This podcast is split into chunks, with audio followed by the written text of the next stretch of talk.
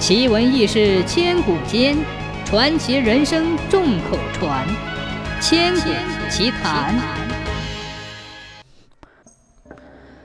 北宋的时候，有一个教书先生夜里睡觉，迷迷糊糊听见有人在喊自己的名字，醒来一看，居然是十多年不见的远方朋友，正坐在窗前。先生非常吃惊。朋友说。不要害怕，我虽然已死，要去阴司，临行前与你相见，叙说友情，片刻就走。先生看他并无恶意，心情稍松，又和他谈起往事。说到动情处，朋友居然哽咽伤心，先生也是伤感悲戚。忽然，朋友站起来对先生说：“时候到了，我走了。”先生伤感，劝他再留一会儿。那朋友禁不住劝，就又坐了一会儿。只见那朋友皮肤开裂，眼睛红凸，盯着先生看。先生一股凉气袭身，感到不妙，于是夺门而出。那朋友獠牙外翻，竟也一蹦一跳，张牙舞爪地追出来。先生惊恐，大声呼叫。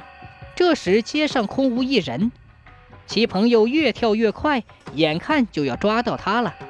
先生拼命地往一处树上爬，那朋友身体僵硬，不能爬树，也跳不到树上去。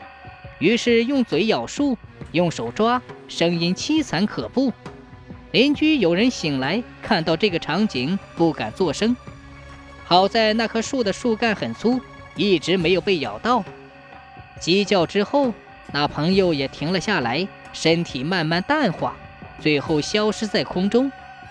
先生下树之后，看树干上有一个大洞，如果再有片刻，就会被挖倒。暗自庆幸一番之后，再也不敢回家居住，跑到附近一处道观，问道长为何那好友开始的时候挺友好，最后却要害他。道长告诉他，人有三魂七魄。与他交谈的朋友是魂儿，接着魂儿走了，剩下的就是魄。魂善魄恶，其魄是恶鬼之源，因此要害你。先生长叹一声，这才明白了。